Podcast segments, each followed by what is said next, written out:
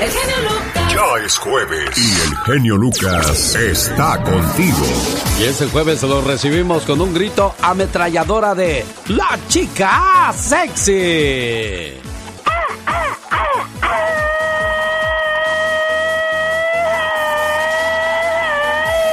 Esa ametralladora como que le hace falta un ajuste, no sé, como suena de repente medio así flojona. Ay, Dios santo. La verdad que sí, yo pienso que sí, voy a tener que hacer un chequeo muy, muy minucioso. ¿Alguna vez se ha preguntado por qué le dan ganas de vomitar cuando ve a alguien haciéndolo? Ay, sí, pero ¿por qué? Ha pasado, ¿eh? Que de repente ves a alguien vomitar y tú también te agarras y le haces... Ay, Dios santo, como que se te quiere salir todo de tu estomaguito. Los científicos creen que es un rasgo evolutivo. Si alguien se enfermaba por algún alimento en el pasado, existían posibilidades de que los demás también lo hubieran comido. Entonces, había que deshacerse de eso rápidamente, aunque usted... ¡Ay! No lo crea. Aunque usted... No lo creas. Ay, qué poca de la criatura del Señor, ¿qué es eso? Oh my wow. ¿Qué va a pensar la gente? ¿Qué, qué, qué hacen en ese programa que nomás se la pasan? Pujando. Robert Mark pela y se come un limón en 46.3 segundos. Oh my wow, pero qué intenso. Qué bueno que está con nosotros la mañana de este jueves y a cambio nosotros le brindamos lo mejor de nuestras reflexiones. Esto se llama Las necesidades de Jesús. ¿Cómo estás? Yo me encuentro muy alegre, pues he resucitado y me gustaría platicar contigo de lo que ha pasado en estos días. Resulta que el jueves, cuando estaba con mis amigos, entre ellos estaba uno que me traicionó, me vendió. Horas después, sin razón alguna, vinieron unos representantes de la ley y me tomaron preso. En esos momentos en que me juzgaban y me acusaban, me preguntaba, ¿dónde están mis amigos? ¿Dónde? El viernes por la mañana, cuando me azotaban, me escupían y me insultaban, yo me preguntaba nuevamente, ¿qué habrá sido de mis amigos? Por la tarde, como a eso de la una de la tarde, empecé a cargar una cruz en la que yo mismo sería crucificado. Tuve que caminar mucho sintiendo el peso de los pecados del mundo, y anudado a esto, los insultos, salivazos y burlas de la gente que solo me veía como espectáculo. Y yo seguía preguntándome, ¿dónde estarán mis amigos? Cuando llegué al cerro, los soldados comenzaron a clavar mis manos en la cruz, y mientras la multitud continuaba con las burlas, alcé la mirada y me dije, ¿dónde estarán mis amigos? María mi madre y algunas de otras mujeres, después de verme sufrir durante algunas horas, les dije que ofrecía mi dolor por sus pecados y moriría por ellos. Desde que fui entregado por Judas, negado por Pedro, crucificado por los soldados y acompañado por Juan y mi madre, me preguntaba, ¿a cuál de ellos te pareces tú? Reflexiona un momento en silencio y recuerda en qué acciones me entregas, me niegas, crucificas o me acompañas. Pero no te mortifiques, no me importa cuál haya sido tu actitud, no te aflijas, porque hoy quiero que seas feliz, por eso me ofrecí morí por ti, porque te amo y te seguiré amando, porque he resucitado en ti, quiero que sigamos juntos, quiero permanecer siempre en tu corazón, que seas un vivo reflejo de mi amor que ames a los demás como yo te he amado y que resucites en mí como yo he resucitado en ti. Tu amigo de siempre, Jesús de Nazaret. Buenos días, qué padre que está con nosotros en esta preciosa mañana de día jueves. El genio Lucas. Rosmarie Pecas con la chispa de buen humor. Había un señor tan malo, pero tan malo. Sí. Y un día su hijo se tragó un dólar. ¿Y qué pasó, Se corazón? lo descontó de su domingo. Había un señor tan generoso, pero tan generoso, Ajá. que cuando le pidieron la mano de su hija, Sí, la corazón. dio entera a las hermanas de ella, a su esposa, y hasta él se fue con el novio. ¡Cuánta generosidad! Oyes, entonces era bien generoso como este borrachito que te voy a platicar, Pequitas. A ver. ¿Sabes qué le dijo un borrachito a su hígado? ¿Qué le dijo? Querido hígado, esto no es nada fácil de decir, pero ya tenemos muchos compromisos este año, así es de que tienes que ser muy fuerte. Genialmente, Lucas. Oiga, la mañana de este jueves, déjeme le digo por qué usan a los conejos en los laboratorios para usar algunos productos que más tarde serán empleados por nosotros los seres humanos.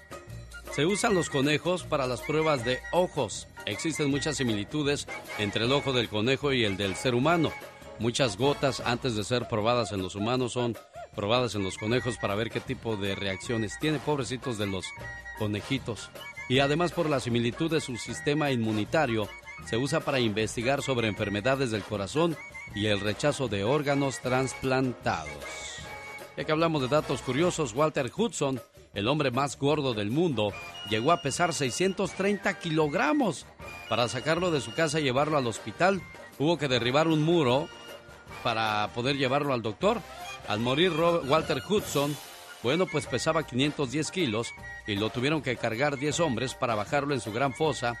Se necesitó una grúa de servicio pesado para darle el último adiós. Híjole, qué problema para aquella persona que desgraciadamente pues sufre de, de sobrepeso, ¿no? Mucho cuidado con lo que ven nuestros chamacos en la internet porque muchos de estos son llamados o llamadas para ser parte de una red social más tarde como esclava sexual. Me pareció guapo el muchacho y lo acepté como amigo, recuerda Nina, que hoy tiene 22 años y con 18 años en aquel momento jamás pensó que aceptar la solicitud de un muchacho guapo la llevaría a vivir una horrenda historia. Cuatro años prostituyéndose por todo Estados Unidos fue lo que a lo que fue obligada Nina al llegar a conocer a este tipo que inmediatamente la invitó a subirse a su auto, ella confiada que había conocido al amor de su vida, bueno, se la llevó muy lejos y estuvo esclavizada hasta que las autoridades lograron rescatarla. Así es que esta historia podría suceder en su propia casa. Mucho cuidado. Y hoy jueves le saludo con todo el gusto del mundo. ¿Qué tal? Buenos días. Le habla y le saluda. El genio Lucas. Omar, Omar, Omar Cierros. En acción. En acción. ¿Sabías que el insecto con alas más pequeño del mundo es la avispa parasitaria de Tanzania? Pues es más pequeño que el ojo de una mosca. ¿Sabías que una encuesta llegó a la conclusión que los niños pobres pueden ser más generosos y tener más simpatía que los niños ricos? ¿Sabías que el chocolate ayuda a reducir las bacterias de la boca y prevenir las caries? Estás con Alex, el genio Lucas. El motivador. El compositor Richard Wagner nació en 1813. Su nombre tiene 13 letras. Escribió 13 óperas. Los números de su año de nacimiento suman 13. Encontró su vocación musical un 13 de octubre. Sufrió 13 años de destierro.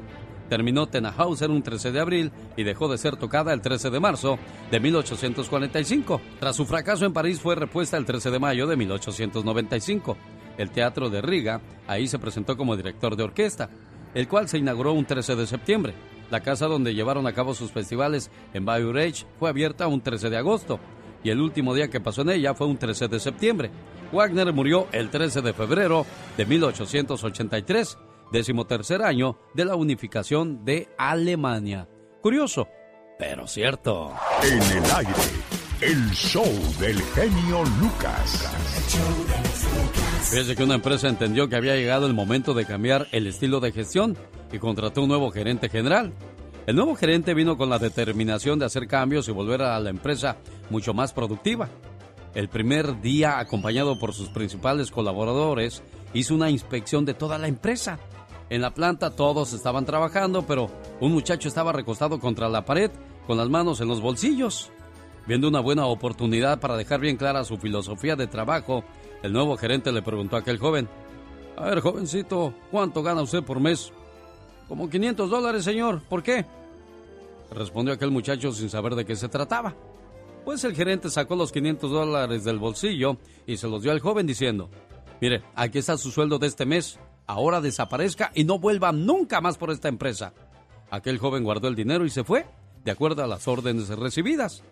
El gerente entonces orgulloso preguntó a uno de los operarios, ¿Alguno de ustedes puede decirme qué hacía este joven en la empresa? Sí, señor, respondieron todos los operarios. Vino a entregar una pizza. Moraleja, hay personas que tienen tantas ganas de mandar que se olvidan de pensar. Digo, yo nomás digo. Un buen motivo más para escuchar radio por las mañanas. El show del genio Lucas. Un, dos, tres, cuatro. En esta vida hace el amor y no la guerra. Oh my wow. Esta es. Ay, yo con quién peleo. Puro muñeco veo. ¡La chica sexy!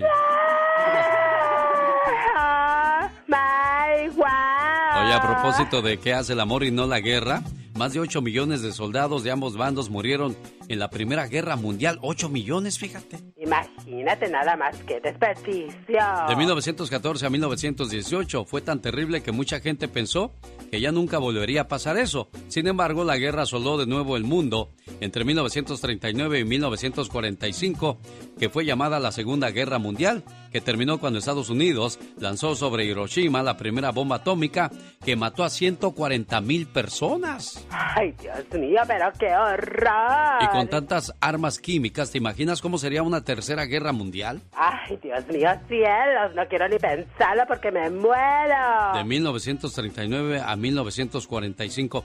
Ya que andamos por lo, allá por los 900, si alguien que vivió en 1900 pudiera, pudiera viajar hasta el presente, quedaría fascinado por todo lo que se ha inventado, por ejemplo, los ordenadores, el avión, las computadoras y tantas cosas maravillosas de este planeta. Oh wow. Nuestro planeta es increíblemente como ha variado y no solo por la gran cantidad de animales y espacios naturales que existen, sino también por las personas y los lugares en que viven.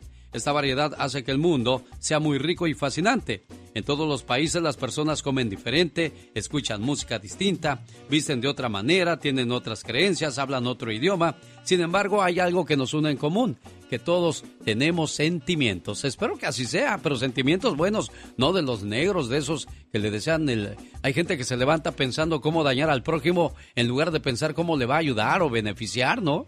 Ay, Dios mío, es que tienen un alma de acero, que ay, qué horror. Esta es la chica sexy. Ay, sas, culebra.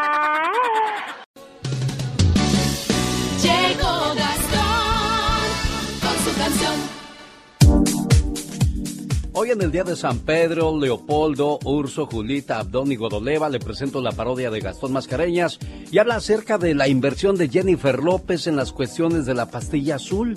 Ella ya vio un gran negocio ahí, bueno, pues nada tonta, ya sabe dónde hacer crecer su dinero, señor Gastón Mascareñas. Cuéntenos. ¿Qué tal mi genio amigos? Muy buenos días tengan todos ustedes. Jennifer López ha invertido mucho de su dinero en ropa, calzado, fragancias. Es más, hasta quiere comprar a los Mets de Nueva York de las grandes ligas. Pero a que no se imagina en lo que la diva del Bronx se está invirtiendo ahora. Es la novedad, lo que hizo la j junto con su esposo, el ex pelotero. Le han invertido algunos millones la pastillita que da fuertes emociones. Muy buena inversión. Hablo del Viagra, me imagino ya sus campañas publicitarias. Pero ¿qué la habrá motivado a invertir en Viagra? ¿Será que a su esposo ya no se le pa pa pa pa párele ahí un momento? Si le sobran centavitos, invierta en la Viagra. Así saldrá de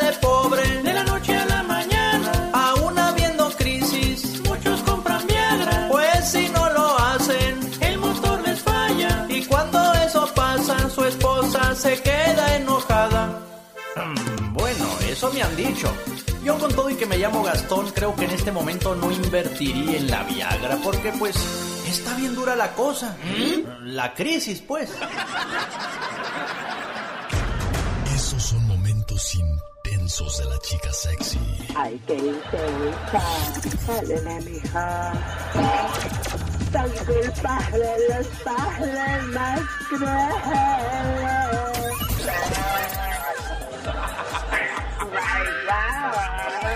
Oh my, oh my, oh my, wow. Escuche más momentos intensos con el genio Lucas. El motivador. A la rurru niño, a la rurru ya. Duérmase mi niño, duérmaseme ya. De seguro con la voz que le estoy cantando, por eso se asusta esta criatura, hasta yo me asusto. Genial. Dígame usted, criatura del Señor. Tú que todo lo sabes. ¿A los cuántos años es prudente hacerse un baby shower? No, caray, no sé, ¿por qué? Ay, porque mi mamá nunca me hizo uno y necesito ropa.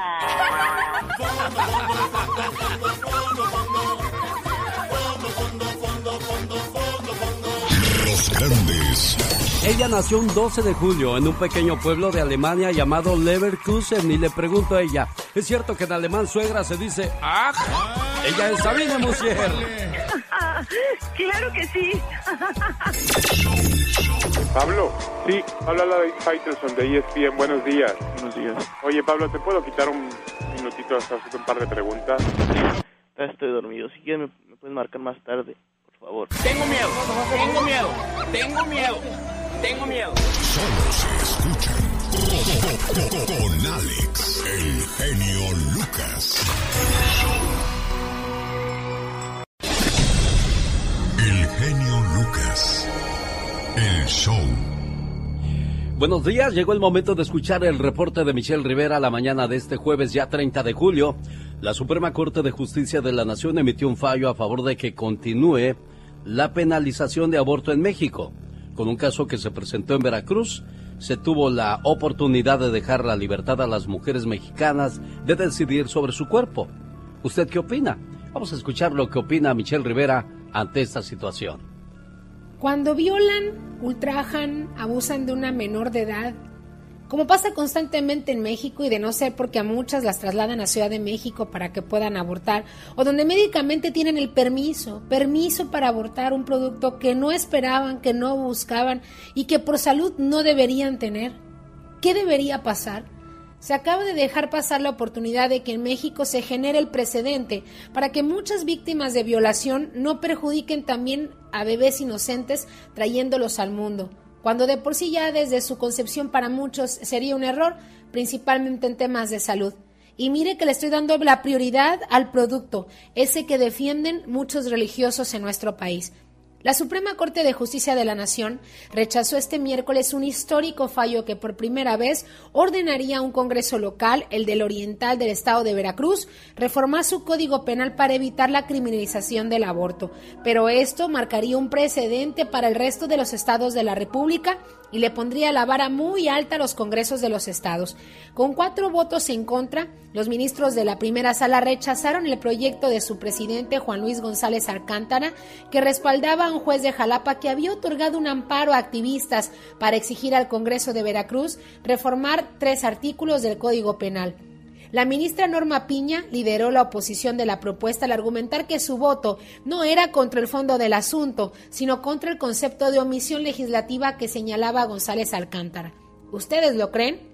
El fallo es un golpe al movimiento por los derechos reproductivos de las mujeres en México, donde solo la Ciudad de México y Oaxaca permiten la interrupción legal del embarazo hasta las 12 semanas de gestación, aunque en todos los estados se autoriza por violación y en casi todos por riesgo a la salud y muerte de la madre.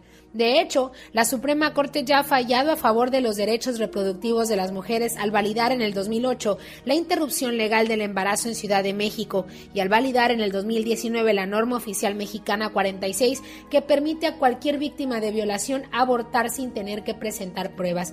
Si se aprobaba la propuesta en la primera sala, que discute temas civiles y penales, mujeres de otros estados podrían haber presentado amparos para obligar a los congresos locales a legislar en el mismo sentido. ¿Pero qué cree? Este fallo de la Suprema Corte de Justicia de la Nación le dará pie a los estados a que le saquen la vuelta al tema y muchas mujeres que requieren decidir sobre su cuerpo si tener o no a un bebé no lo podrán hacer.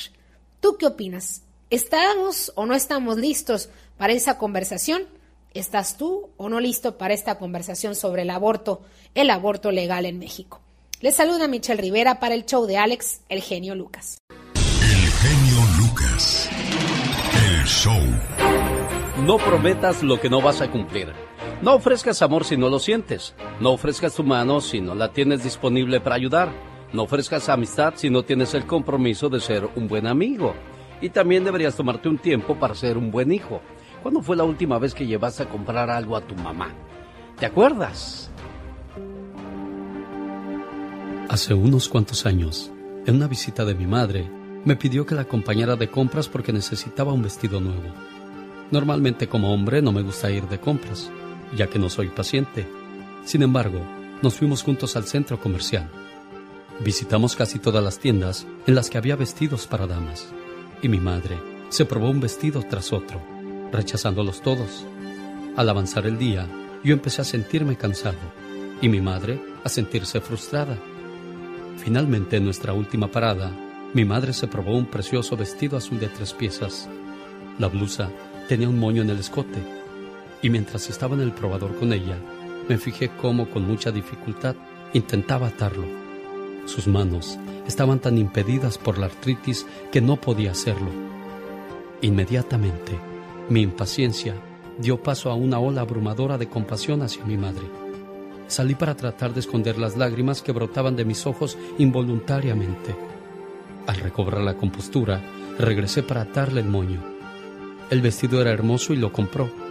Nuestro viaje de compras había terminado, pero ese suceso se grabó indeleblemente en mi memoria. Durante el resto del día, mi pensamiento se pasó evocando aquel momento en el vestidor y la imagen de las manos de mi madre tratando de atar ese moño.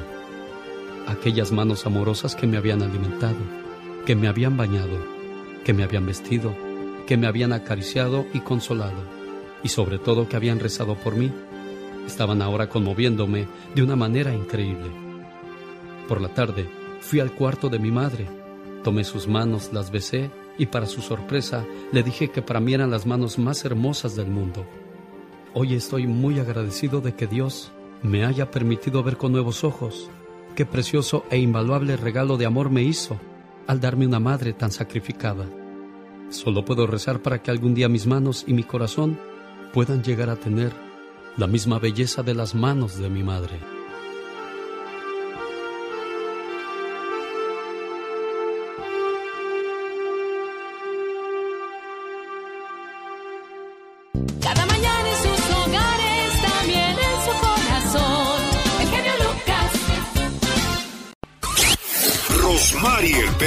Con la chispa de buen humor. Me la robé y se la robaron. Me la robé y se la robaron. Me la robé y se la robaron. Así vas a estar. Pues así dice nomás la canción, señorita Román. Ay, Pecas, cuánta inspiración Hay en esa muchas canción. canciones que nomás se repiten lo mismo y uno dice, wow, qué rolas. Ella se llamaba Marta. Ándale. Ella se llamaba así. Ella se llamaba Marta, se llamaba Marta, se Es lo llamaba único así. que dice esa canción, Pecas, o Ella la de la bota. Marta, La bota. La bota. La bota. La bota. La bota. La bota.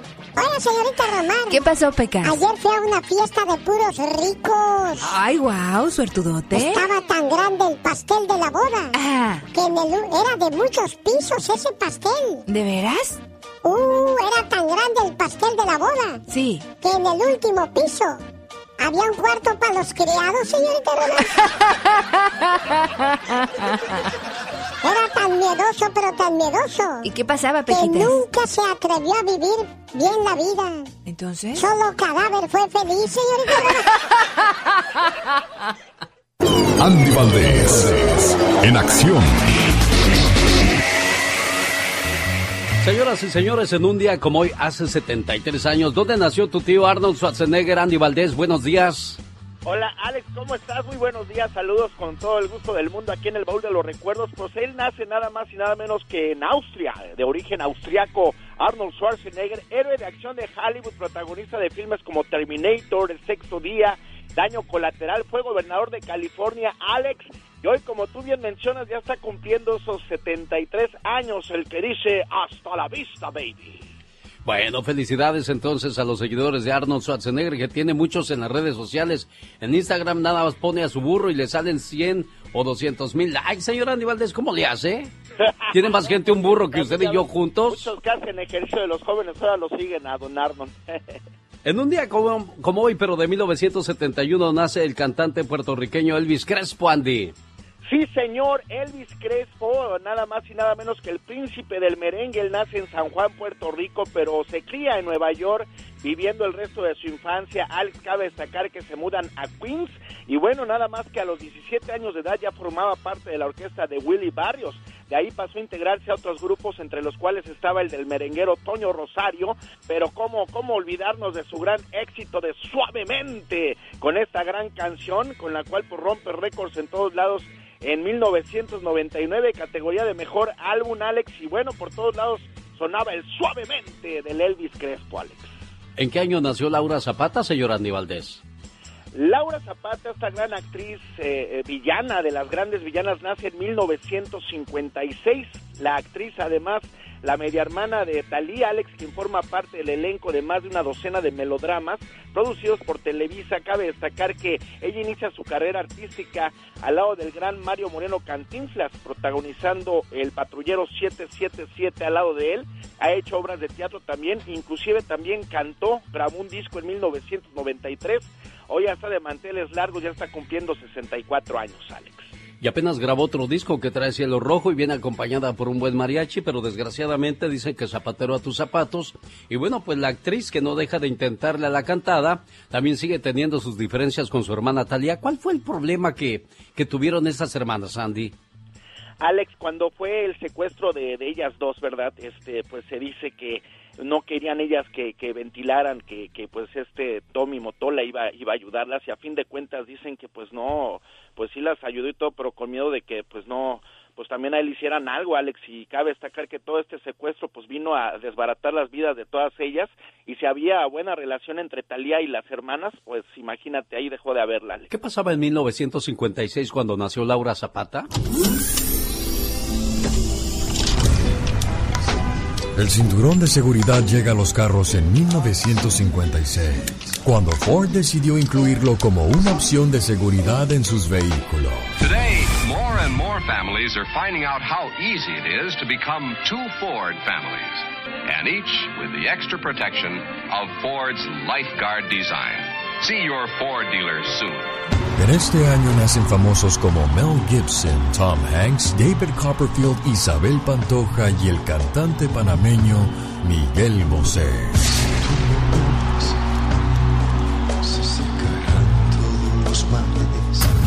27 de enero se termina de grabar el primer disco de Elvis Presley.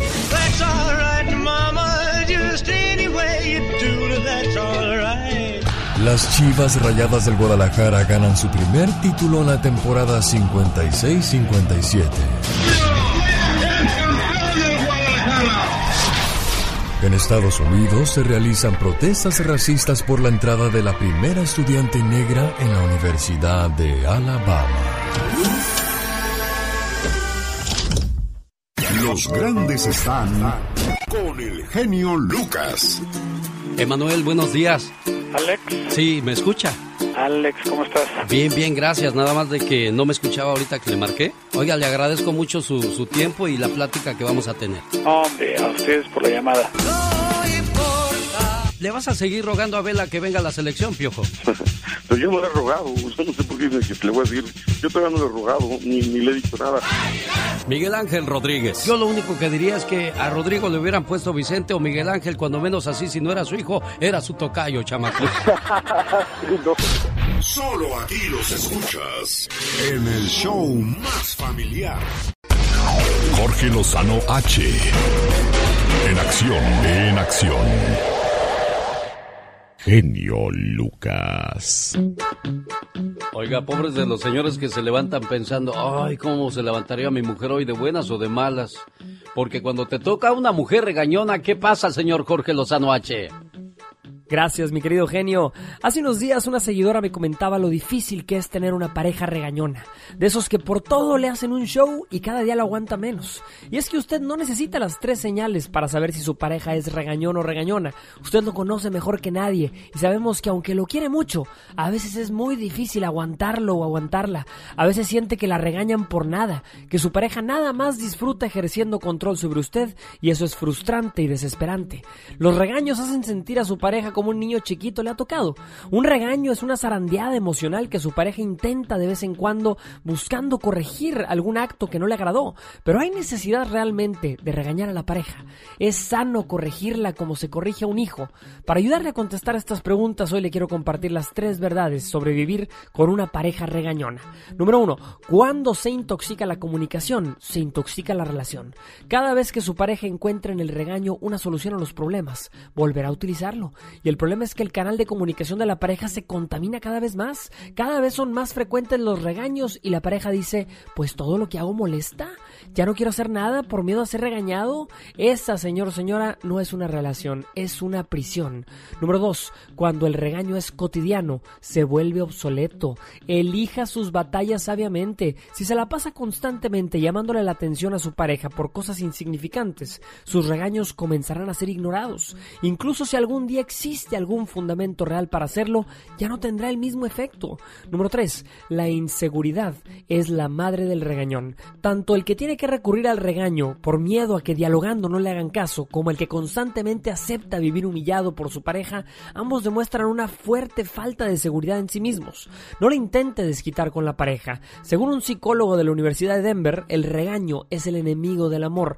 Crea un círculo vicioso entre el que siempre sermonea y la persona que le deja de hacer caso. Con regaños la problemática nunca se resuelve. Prefiere el diálogo sobre las órdenes, la reflexión sobre el castigo, pero sobre todo la madurez sobre la reacción impulsiva.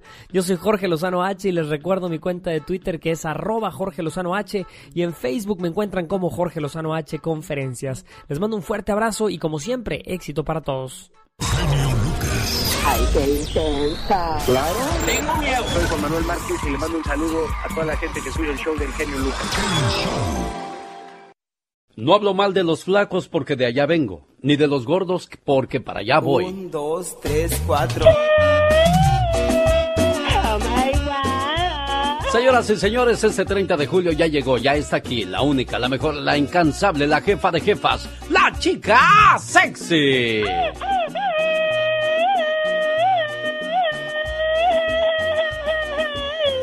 No, tú no puedes ser la jefa de jefas porque pues ya están los jefes de jefes, los tigres del norte. Ah, no, no, no, no, claro que no. Tú podrías ser como la chicatana del norte, ¿no? A lo mejor. Exactamente. Señoras y señores, con ustedes la chicatana del norte. Oye, estaba viendo que el olor anciano aparece en los humanos desde los 30 años de edad. ¿Ya olemos a viejito después de los 30? Ay, no puede ser. Pues yo, yo huelo a perfume. ¿A qué hueles tú? Ah, yo también. Yo huelo a perfume de esos caros. Ay, sí, ya estarás diva de México. Por cierto, más adelante, el mundo de los espectáculos con la diva. Fíjese que cuando vea una abejita tirada en el suelo, no la pise. Ay, ¿eso por qué? Cuando hay una abeja en el suelo sin moverse, no está necesariamente muerta. Es probablemente que está muerta pero de cansancio por cargar mucho polen y necesita energizarse. Así es que si la revuelves en agua con un poquito de azúcar y la dejas beber, le darás el estímulo que necesita para continuar su camino. Y acuérdate que las abejas pues llenan de polen nuestros patios, nuestros jardines, para que salgan las florecitas. Ay, sí, hermosa. Si luego hacen la- esa rica miel que tanto nos gusta. Ándale, y luego cómo vas a andar oliendo tus florecitas si no hay. Exactamente. O deshojar esas margaritas que tanto nos gusta deshojar. Oye, ¿y para qué hacen eso de deshojar las margaritas? Pues para ver si alguien te quiere, me quiere, no me quiere, me quiere, no me quiere. Y se acaban las hojitas y nunca sabes si le quiso o no le quiso. Ah, bueno. Oiga, un saludo para la gente que está preparándose un desayuno. Cuidado, hay mucha gente que no sabe que es alérgica al cacahuate. La alergia a los cacahuates es una de las más comunes. Puede causar anafilaxia. Los síntomas típicos son constricción de las vías respiratorias y dificultad para respirar. Si no se trata esto, puede ser fatal. Hay que tener en cuenta que frutos secos, leche, huevo, frutas o pescados son los alimentos que más alergias provocan, sobre todo en los niños, aunque usted... ¡Ah! No la crea. ¿Qué tal? Buenos días, aquí estamos a sus órdenes al 1877-354-3646. Pati Estrada. En acción. Oh, ¿y ahora ¿quién podrá defenderme?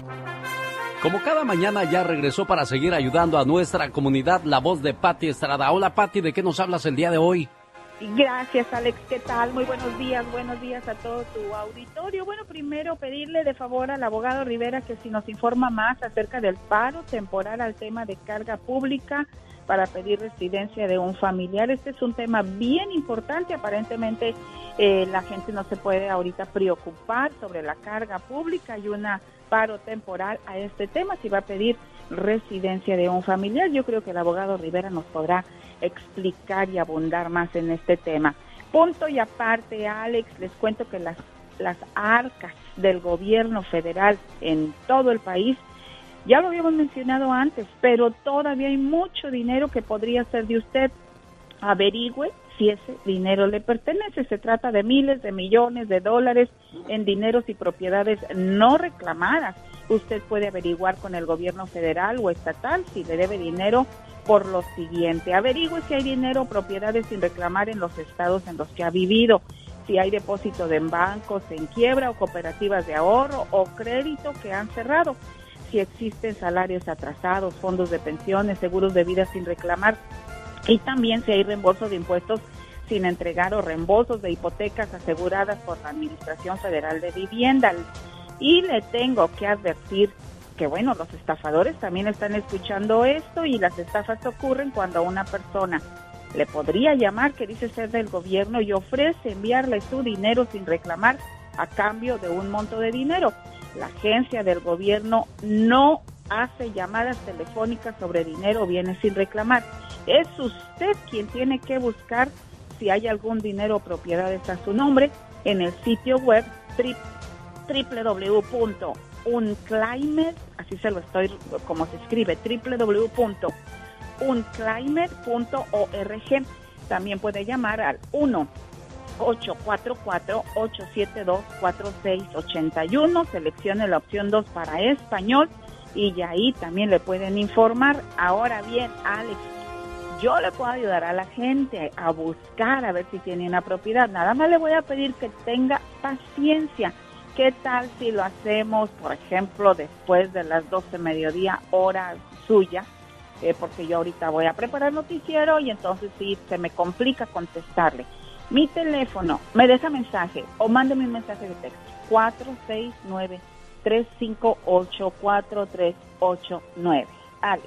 Perfecto, ahí está entonces la asistencia que le brinda Pati Estrada en caso de que crea que hay un dinero por ahí suelto para usted. Pati, muchas gracias. Esperamos más adelante tu reporte noticioso. Los grandes están con el genio Lucas. ¿Que me querías preguntar algo, Salma Hayek? Pregúntame. ¿Quién quieres que te diga, Alex o el genio? Eh, el genio, sí. Pero pregúntame, ¿por qué el genio, pues? ¿Por qué el genio? Porque soy bien enojón, así es que cuidado cómo me respondes, ¿eh?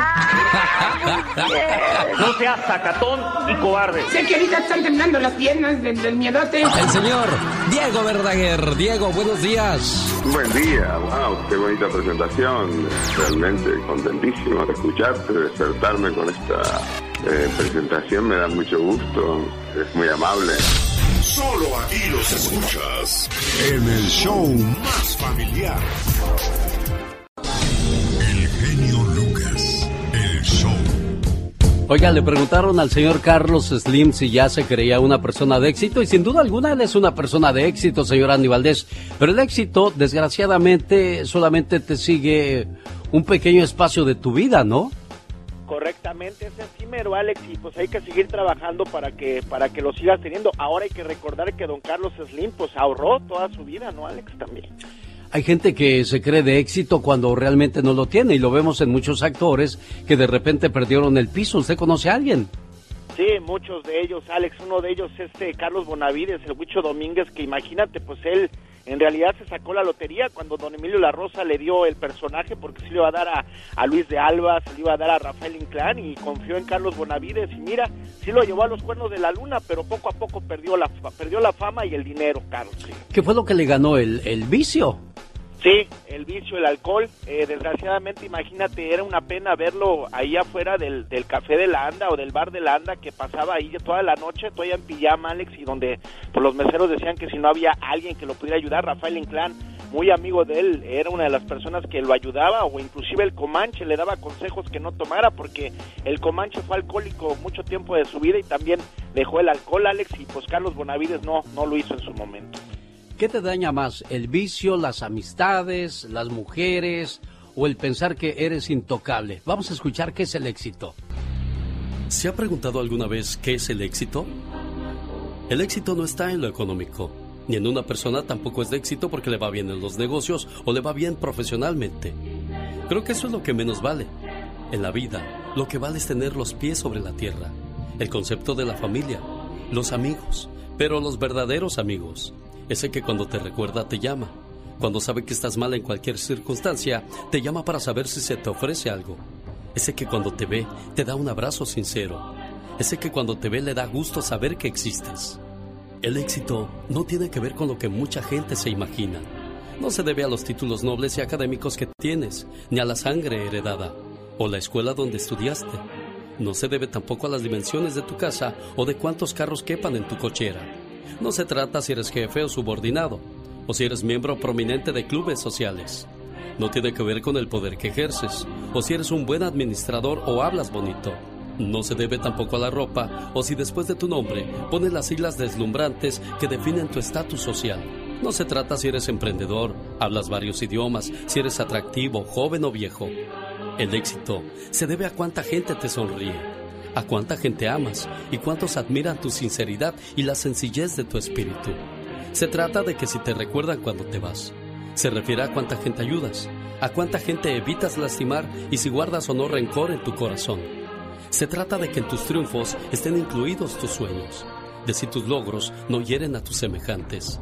Es acerca de tu inclusión con otros, no de tu control sobre los demás. Es sobre si usaste tu cabeza tanto como tu corazón, si fuiste egoísta o generoso, si fuiste arrogante o humilde, soberbio o considerado, si fuiste exigente o tolerante. Es acerca de tu bondad, tu deseo de servir, tu capacidad de escuchar y tu valor sobre la conducta. No es acerca de cuántos te siguen, sino de cuántos realmente te aman. No es acerca de transmitir, sino cuántos te creen si eres feliz o finges estarlo. Se trata del equilibrio de la justicia que conduce al bien, el bien de tener y el bien de estar. Se trata de tu conciencia tranquila, tu dignidad invicta y tu deseo de ser más, no de tener más. Esto es el éxito.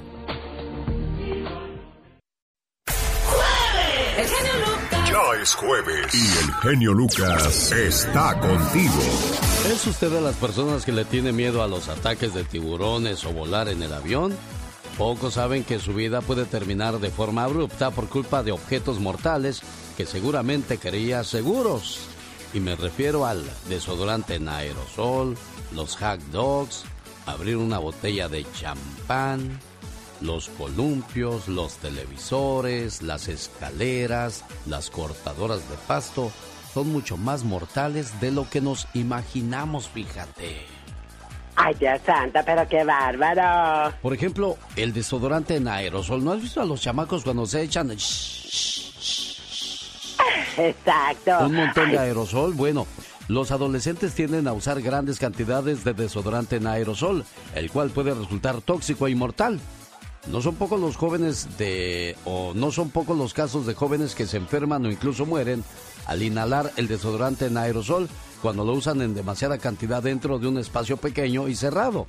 El fallecimiento no siempre es inmediato, ya que las quemaduras químicas que provoca en el organismo se pueden dar por la exposición prolongada con el paso del tiempo. Así es que es importante que si usan aerosol o, o- o algo para el cabello, ¿cómo se llama? Spray para el cabello, todas esas cosas tienen que ser en un lugar abierto donde el aire ventile para que de esa manera no vayan quemando sus órganos internamente. Ay, Dios santo, y a nosotros que se nos hace fácil, así como que sí, oh my wow, mucho cuidadito con esto. Quédese en el programa porque tendré los detalles del por qué las otras cosas también son mortales, pero antes le presento la reflexión de la hora, se llama Mamá Triste. Querido Dios, ahora que ya no soy joven, tengo amigas cuyas madres ya fallecieron. He oído a estos hijos e hijas decir que nunca valoraron totalmente a sus madres hasta que fue demasiado tarde para hacérselo saber. Me siento bienaventurada por tener una madre encantadora que todavía vive y cada día que pasa la valoro aún más. Mi madre no ha cambiado, pero yo sí. Con la sabiduría que me han dado los años, he llegado a comprender lo extraordinaria que es. Me da tristeza no ser capaz de decirle frente a frente estas palabras. ¿Cómo comienza una hija a agradecerle a su madre la vida misma? agradecerle el amor, la paciencia y duro trabajo que implica criar a una hija, agradecerle por haberle enseñado a caminar, por haberla comprendido cuando era una adolescente malhumorada, por haberla tolerado cuando iba a la universidad y sentía que lo sabía todo. Agradecerle por esperar el día en que la hija se percate de lo sabia que es su madre en verdad ¿Cómo puede una mujer adulta agradecer a una madre seguir siendo una madre? Estar dispuesta a darle su consejo cuando se lo pide. O permanecer callada en lo que uno espera. El no declarar te lo dije cuando pudo haber pronunciado esas palabras un sinfín de veces. El ser esencialmente ella misma, amorosa, juiciosa, paciente y misericordiosa. No sé cómo, querido Dios, excepto pidiéndote que la bendigas tanto como lo merece y que me ayudes a vivir de acuerdo con el ejemplo que me ha dado. Te ruego que en los ojos de mis hijos me vea tan buena como en los míos se ve mi madre. En esta vida trata a tus padres como quieras que te traten tus hijos. Buenos días, hoy jueves. El genio Lucas. Rosmarie Pecas con la chispa de buen humor. La patita va al mercado con rebozo de bolitas. La patita, ay señorita Rosmar. ¿Qué pasó, Pequitas? Era un patito gay. ¿De veras? Y como no le gustaban las patitas, ay, se las cortó. Pobrecito. Cuando le quita la piel a una cebra, ¿acaso es carne deshebrada? Pregúntame yo, respóndame usted, A ver. querida colega del micrófono. A ver, corazón, pregúntame. Que si le quita la piel a una cebra, queda la carne deshebrada. Sí, pues me imagino que sí, Pecas. Si la mujer araña, el hombre lobo rasguña. ¿Cuánta sabiduría hay en ese cuerpecito, Pecas? No soy nomás para las cocas, señorita Romar. Oiga, señorita Romar. ¿Qué pasa, corazón? ¿Qué cree? ¿Qué creo, Pecas? Le voy a contar que el otro día Ajá. mi mamá le quiso dar una lección a mi papá. ¿Y qué pasó, Pecas? Porque mi papá no deja de tomar. Ay, ay, ay, Dice, mira, mijo, me voy a disfrazar de diablo y me voy a esconder detrás del sillón. Ah. Cuando venga tu papá me avisas para asustarlo. Entonces que entra mi papá y mi mamá que sale detrás del sillón y que le hace... Ay, ay, ay, Pecas, qué miedo. Mi papá no dijo nada. Ajá. Ni me asustas, diablo. Al fin que estoy casado con tu hermana. El genio Lucas presenta Lo último en inmigración con el abogado Jorge Rivera.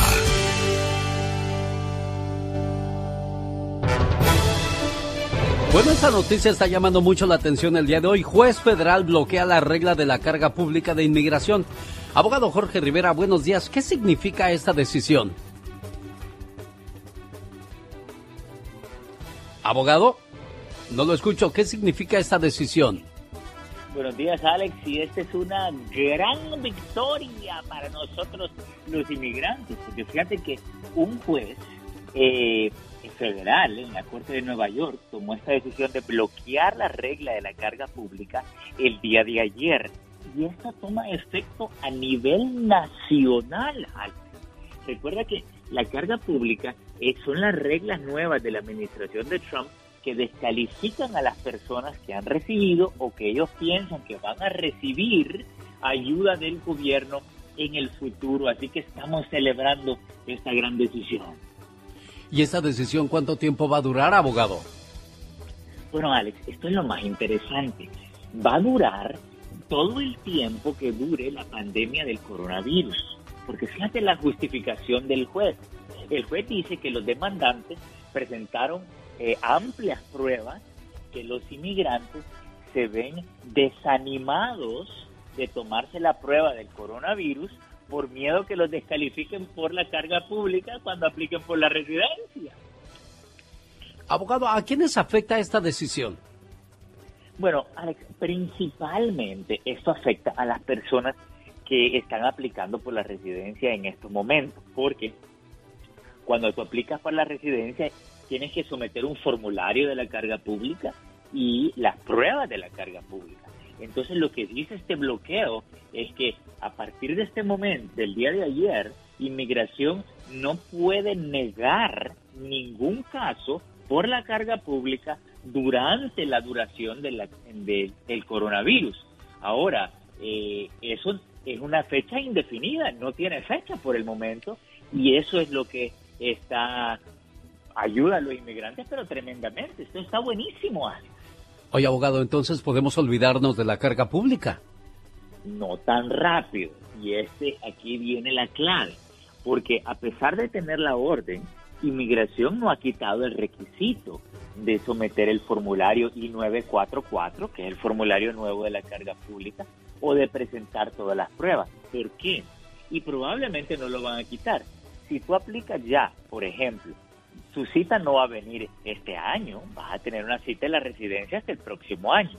Pero de aquí hasta esa, esa fecha, el próximo año de tu cita, no sabemos qué va a pasar por- con el coronavirus. Por ejemplo, si hay una vacuna y se termina la crisis, te exigen esos requisitos, eh, van a ser necesarios. Así que por el momento vamos a ver qué hace inmigración y si es que quita los requisitos, pero todavía no los han quitado, Alex. Así que hay que darle seguimiento a esta noticia. Es el abogado Jorge Rivera. ¿Tiene alguna pregunta para él en cuestiones de inmigración? ¿Cómo puedes ayudar a nuestra gente? ¿Dónde te localizan, abogado? Alex, me pueden llamar al 888-578-2276. Lo repito, 888-578-2276. Los grandes solo se escuchan. Yo soy tu amigo Carlos Bardelli, estoy en el programa del genio Lucas y esta es la imitación del señor Andrea Bocelli. Cuando vivo solo sueño un horizonte falto de palabras. Pregunta Julio César Chávez Jr. ¿Eres bueno para besar o eres mejor noqueando? Nunca te has dejado. Con Alex, el genio Lucas, el motivador. El genio Lucas. El genio Lucas presenta el humor negro y sarcástico de la diva de México. Hola, diva, guapísima y de mucho, Hola. pero mucho dinero. ¿Cómo está, diva? Guapísimos y de mucho dinero. Mira, estoy sorprendida porque Cintia Clitbo le está echando tierra a don Chucho Ochoa. El actor Jesús Ochoa se puso a, a- a pedir dinero en las calles para apoyar a los actores pobrecitos, a los que no tienen, como ahorita no hay trabajo. Y dijo Cintia Clitbo, ¿para qué le haces a la llorona? Reparte los miles de pesos que te da Televisa de exclusividad. No te hagas el buena gente. Así le dijo a don Jesús Ochoa. ¿Por qué? Porque Cintia está enojada. Porque cuando ella estuvo en la anda, acuérdate que Jesús Ochoa la trató muy mal, no la defendió y ella prefirió renunciar a estar con esa bola de buitres. Así que Cintia le dijo sus cosas a don Jesús Ochoa. Tay, te haces el muy pobrecito dando lástimas. Por favor, si ganas tus buenos centavos en Televisa, reparte lo que tienes y tanto quieres ayudar, ridículo. Así. Oiga, diva, ¿pero usted cree que de verdad exista tanta crisis ahí con los actores al grado de salir a pedir a las calles ayuda? Sí, sí, claro, porque la gente cree que el artista tiene mucho dinero y no es cierto. El artista vive al día. Hay muchos actores que sí pueden juntar sus centavos. O hay muchos actores que, que son eso, actores. No fueron a jalar eh, eh, palancas en la cama, ¿verdad? Sí, bueno, pues entonces esperemos que esto se termine pronto porque este coronavirus va a dejar a muchos en la calle, diva. A muchos. Y hablando de actores famosos, Niurka Marcos, le preguntaron, ¿regresarías con el fellito de Juan Osorio? Porque la verdad sí está bien feo. muy feo, pero Sí, pues era el ah. productor de las novelas de moda. Niurka estuvo ocho años casada con Juanito Osorio y dice que ella no regresaría con su ex, que hay un hijo que los une, pero de regresar, no. No, pues ya, Niurka, por Dios, que vas a andar regresando con el viejo ese tan feo, si tú tan guapa. Francamente, podrá ser el papá de tu hijo, pero pues ya Niurka ya probó otros más guapos. Sas culebra, la verdad. Así que Niurka Marcos dijo que no regresa con Juan Osorio. Te juro que yo no podía dormir de nervios. Pensaba, ¿irá a regresar Niurka con Juan? Estuve hasta las 2 de la mañana pensando. Todavía traigo la, mira aquí, la pestaña que no me la he puesto. Por Dios, ya voy a poder dormir tranquila hoy en la noche. Desgraciadamente, Diva, bu- pues ahí está la relación por interés y, y eso fue el resultado de todo, ¿no? Oye, pero los, las agasajadas que le daba el Bobby Larios eh, en los camerinos, en la novela. Pues sí, pero Juan Osorio también disfrutó mucho de Niurka, casi recién llegadita de Cuba, Diva. Niurka guapísima cuando hacía la de velo de novia, que en esa velo de novia contrataron a Paquita la del barrio para que fuera la abuelita de Susana González. Ay, ¿no se acuerdan de esa novela, amigos? Paquita la del barrio parecía que le era un monito de cera y le ponía nomás a decir, sí, no, sí, No, sí, no, la pobre Paquita, pero de actriz y se muere de hambre, francamente. Oye, Ah, el que anda rezando va muy bien. rosario, el que anda haciendo en vivos y muy bien y tiene muchas visitas, más de un millón de visitas, la gente lo ama, es eh, eh, Eduardo Verástegui. Eduardo Verástegui, guapísimo. Este muchacho que se ha dedicado, amigas y amigos, pues a- al catolicismo y a predicar la palabra a través de la fe católica. Reza el rosario y no sabes la de señoras que lo siguen. Yo creo que están esperando que se quite la camisa como cuando estaba en las novelas. Pero no, mi amor, no se va a quitar la camisa. Ahorita está rezando el rosario, así que compórtate. Yo ayer lo vi como 20 minutos y nunca se la quitó. Bueno, Bueno, ya me voy, al rato vengo, porque parece que sacan de eh, la televisión a Gustavo Adolfo Infante. Al rato les cuento el chisme completo. Parece que lo sacan del programa. No me hagan mucho caso. Al rato les cuento.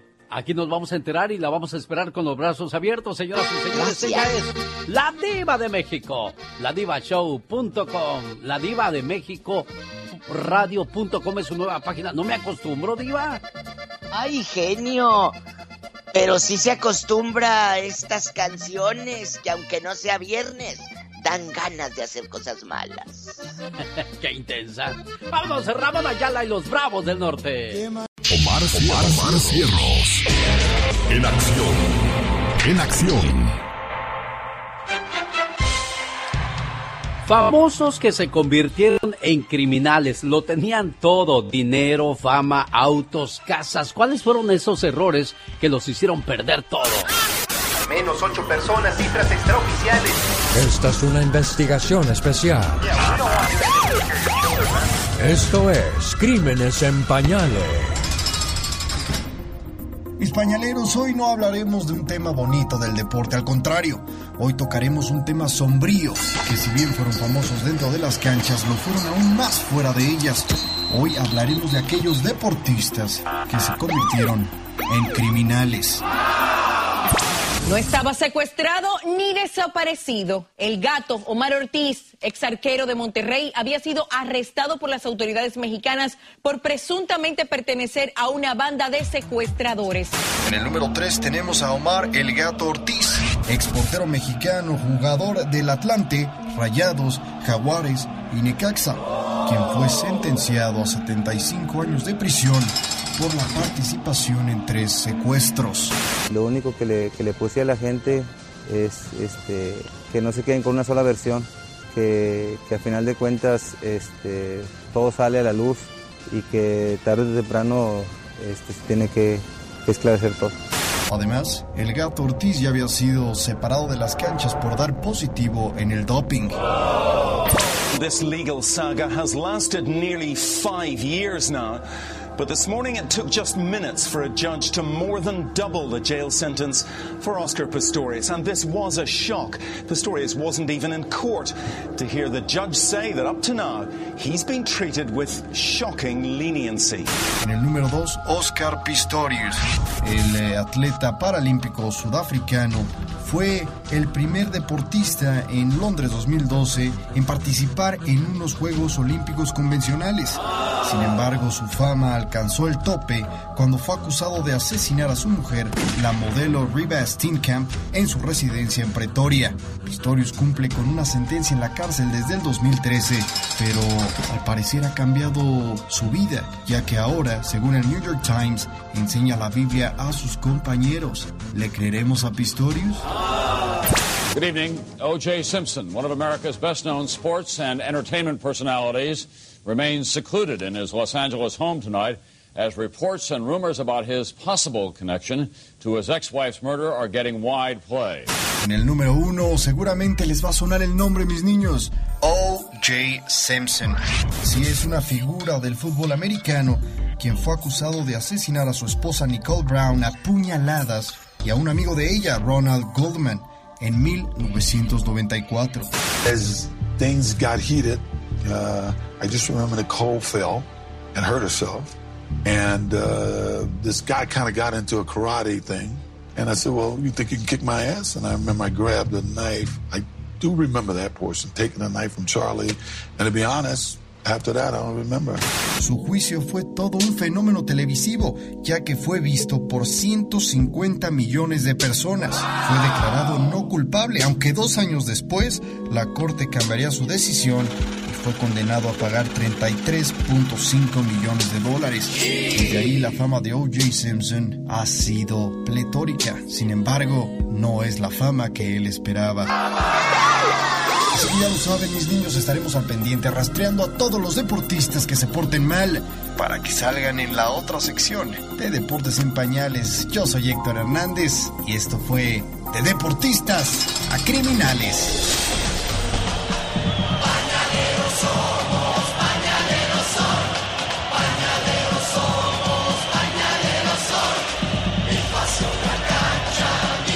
Este momento de deportes en pañales llegó a usted por una cortesía de Mario Flores, el Perico. Tiene problemas con la próstata, la diabetes, el colesterol, nada mejor que Moringa el Perico. Consígala llamando al área 626-367-2121.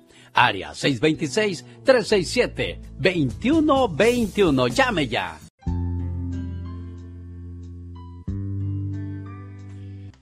Oye, Alfredo Pineda, tienes un hermano que no sabes de él por más de 20 años, pero ¿cómo sabes que podría radicar en Chicago y Milwaukee, Alfredo? La última vez que yo, la última vez que yo supe de él, él vivía ahí en esa área, entre Chicago y Milwaukee. Eh, por eso es que, re- por eso es, es que es, la es lo último que yo supe de él, que vivía en entre Chicago y Milwaukee. Y ya tiene mucho y yo he tratado de, de hecho he estado planeando ir a ir a buscarlo, pero ahorita con esto que se atravesó y siempre si no es una cosa es otra y, y la cosa es que por un día así de todos modos no es, no es algo muy sencillo y no tengo una dirección exacta ni saber ni sea no tengo un, un lugar exacto donde ir a buscarlo sería como ir a buscar una aguja en un entonces pues yo yo yo pues, pido a ustedes el favor que ustedes me pueden hacer el, el, el favor de a ver si alguien supiera de él no sé que, que, que algún conocido supiera de él se pudiera comunicar conmigo Muy bien, Alfredo está buscando a su hermano Mercedes Pineda Escobedo, radica en el área de Chicago y Milwaukee. ¿Originarios de dónde son ustedes, Alfredo? estado de Oaxaca entre Veracruz y Oaxaca Bueno, si alguien lo conoce o nos escucha y tiene más información, puede llamar al área 303-881-3660. Es Alfredo de Denver buscando a su hermano Mercedes, del cual no sabe por él por más de 20 años. Mercedes Pineda Escobedo, si nos escuchas o alguien lo conoce, que llame a su hermano Alfredo, área 303-881-3660. Mucha suerte. Gracias, Alfredo, por recurrir a nosotros. En cierta región vivía un padre con sus dos hijos. Vivían siempre en armonía. Cultivaban sus tierras con esmero, obteniendo muy buenas cosechas. Ambos hermanos eran muy unidos, pero un mal día falleció su padre y el amor de hermanos se fortaleció mucho más. Pasó el tiempo y uno de los hermanos se casó y tuvo varios hijos, mientras el otro permaneció soltero. Como se necesitaba privacidad, la casa fue dividida tocándole la parte más pequeña al hermano soltero. Al comienzo no hubo problemas, pero los amigos le decían al soltero que era un tonto, ya que la casa tenía que ser dividida exactamente en partes iguales. Los meses iban pasando y los hermanos cada vez se distanciaban más y más, hasta que terminaron dividiendo toda la propiedad. Cada uno tomó su parte y vivieron en casas separadas. Incluso dejaron de hablarse. Fue coincidente que se presentaron tiempos de sequía y las cosechas eran mucho menor. El hermano soltero, quien era a la vez el hermano mayor, se puso a pensar en su hermano con familia e hijos, pensando que con su carga familiar pudiera estar pasando por problemas. Entonces decidió llevarle un saco de arroz a la semana y dejarlo en su almacén sin que su hermano lo supiera. Esto lo haría los lunes por la madrugada. Así le ayudaría a pasar la sequía. Por otra parte, el hermano casado pensaba, pobre de mi hermano, debe estar pasando hambre. Y como es mayor que yo, puede estar ya cansado. Entonces, también decidió llevarle un saco de arroz una vez por semana. Lo haría todos los viernes por la noche y lo dejaría en su almacén. Así, ambos hermanos hicieron su tarea por varios meses. Un viernes fue el cumpleaños del hermano casado y se le olvidó de llevarle el saco de arroz, por lo que el lunes en la madrugada fue a dejarlo. Entonces se cruzó en el camino con su hermano. Ya se iban viendo a la distancia, pero como aún estaba oscuro, no estaban seguros. Hasta que estuvieron muy cerca, el hermano soltero le dijo, Feliz cumpleaños, hermano. ¿Qué tal la pasaste? El casado por su parte le preguntó, Bien, pero ¿qué haces con ese saco de arroz? Aquellos hermanos guardaron silencio, se miraron con asombro y le explicó a dónde llevaba el saco. Entonces se abrazaron como cuando eran niños. El casado lo invitó a su casa y fue muy bien recibido por toda la familia. Finalmente, aquellos hermanos volvieron a vivir juntos. Sus terrenos volvieron a unirse y se hicieron mucho más eficientes. Luego, el hermano soltero se casó y cuentan esta historia a sus hijos a través de los años, para que la podamos aprender todos los que tenemos hermanos. Los amigos van y vienen. Hoy los tienes, mañana no. Pero tus hermanos nunca dejarán de serlo. Necesita hablar con alguien. Usted me ha ayudado mucho a salir de mi depresión y... Un día salí de Guerrero, pero Guerrero nunca salió de mí. Un, dos, tres, cuatro. Oiga, y con ese sabroso ritmo de los Yonix le doy la bienvenida a la sección de La Chica Sexy. Oh my. Oye, ahora que se divorcie Scotty, te lo voy a presentar porque a lo mejor tú podrías ser la número 28. Ay, wow, no sería mala idea. Bueno, déjame te digo porque a los 82 años acaba de casarse por vigésimo segunda vez, no vigésimo séptima, o sea, se ha casado 27 veces este cuate. Dios santo, pero qué bárbaro, imagínate, insaciable, pobre amigo. Y la mujer con la que se casó tiene 15 años. Ahora se pregunta uno, ¿cómo puede un hombre de de 82 años casarse con una de 15? En Estados Unidos eso no es posible porque me lo meten al bote de volada. Exactamente, no se anda con medias. Pero ese tipo de personas se van a otros países donde esto es legal. Gracias a este matrimonio, Scotty figura en el libro de récord Guinness como el hombre que se ha casado más veces en el planeta. En Estados Unidos, la reportera Amy Sanders entrevistó a Susie, la flamante esposa de Scotty, y esto fue lo que ella comentó. Yo nací en las Islas Filipinas y tengo 15 años. Siempre he vivido con mis padres y desde niña acompañaba a mi papá a pescar en el mar en su viejo cayuco. Scotty estaba en la playa disfrutando de un merecido descanso y cuando lo vi quedé profundamente impresionada. Él, como que de él sale un no sé qué que me conquistó. A mí me parece el hombre más varonil, apuesto e interesante del mundo y yo no veía al anciano sino al hombre, a mi esposo con quien he de compartir el resto de sus días conmigo. Dios santo, pero qué bárbaro. Pues que tendrá ese hombre que llama la atención a cualquier chica. Billetes no tiene, ¿eh? No los tiene, ¿eh? No, cuando él dijo que era ministro religioso no me importó. Yo lo amo por lo que es, no por lo que diga la gente. Ahora vivo en América con él y me parece maravilloso. Lo único malo es que mi marido se ha ganado una mortal enemiga, mi mamá, quien no lo perdona, como ella dice, es un viejo rabo verde que se llevó a su niña. Ay, no, pues claro que no le va a gustar a la pobre madre. Imagínate tan chica ella y él ya. Ay, no, no, qué horror. Oye, pero el papá y los hermanos están de acuerdo. ¿Estarán de acuerdo? Dice el hombre, he, eh, he recibido muchas críticas por haberme casado con una mujer tan joven. Un comentarista de radio dijo que ella era carne blanda para un viejo lobo. No me importa, pues sé que el amor es así, imprevisible. Yo me enamoré, ella se enamoró, estamos juntos. ¿Y qué? ¿A quién le importa, como dice Talía? Ay, ¿qué le importa lo que yo hago? A pesar de su corta edad, Susie ha resultado ser una excelente esposa. Y aunque nos llevamos 67 años de diferencia, nos entendemos muy bien, jugueteamos como niños, platicamos, nos consentimos y en el aspecto marital, eh, marital mejor dicho, todo funciona de maravilla. ¿Cómo lo ves? Imagínate nada más. Ay, no, no, pero este hombre de verdad que... Dios santo, que santo se comienda. Scoria afirma que no importa el lugar del mundo donde hayan nacido las mujeres que han tenido. Todas han sido muy querendonas con él. Lo único malo del matrimonio, según este hombre, son las suegras, ya que he tenido que soportar a 26 y la que tiene actualmente lo odia a muerte.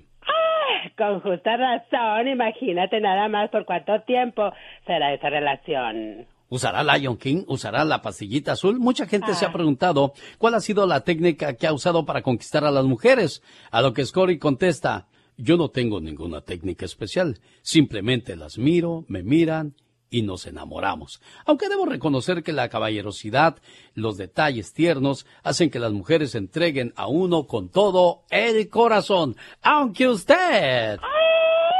No lo creas. No sé cuánto si te, si te anda amarrando, criatura. Me lazo, ya no me suelta. De esta sierra a la otra sierra llegó Lorenzo Lencho de Monteclaro. La Diva de México. El show presenta. Circo, maroma y teatro de los famosos. Con la máxima figura de la radio. La Diva de México. El show. El show. Oiga, Diva, me quedé pensando, ¿cuánto nos ha durado Lorenzo de Monteclaro y homenajes por Sí. ningún lado para él, eh?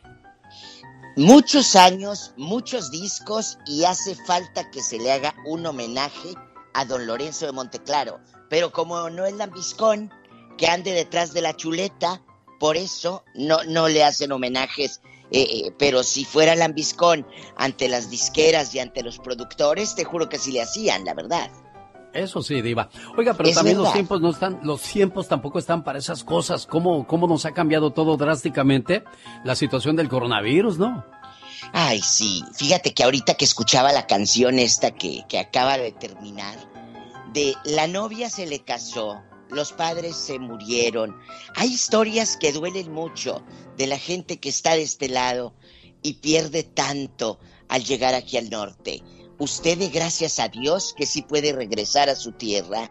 Dé gracias a Dios porque hay mucha gente que no puede, amigos. De verdad. Y bueno, hace ratito les conté que va para afuera. Vámonos. Va para afuera de- del programa Sale el Sol. Es un programa como la competencia de hoy, allá en México, con Gustavo Adolfo Infante, en un, en un canal que se llama Imagen Televisión.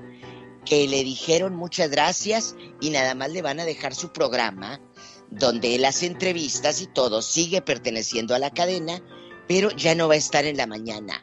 No sabemos por qué, no han dicho.